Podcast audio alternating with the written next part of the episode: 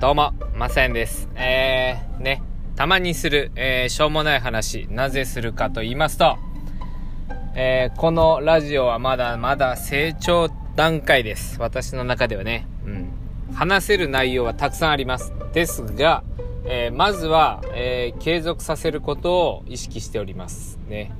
えー、毎日配信して、ね。えまあ、これが誰かの役に立てばなと思いながら。と、もう一つ。まあでも一番はね、自分のためかな。うん。やっぱりこう、トークスキルを上げる。うん。そこかな、一番は。やっぱり話す機会がなかなかないんですよ。ね。ないけども、えー、まあやっぱり年を重ねるにつれて、えー、人前で話す機会が増えてきたんですよね。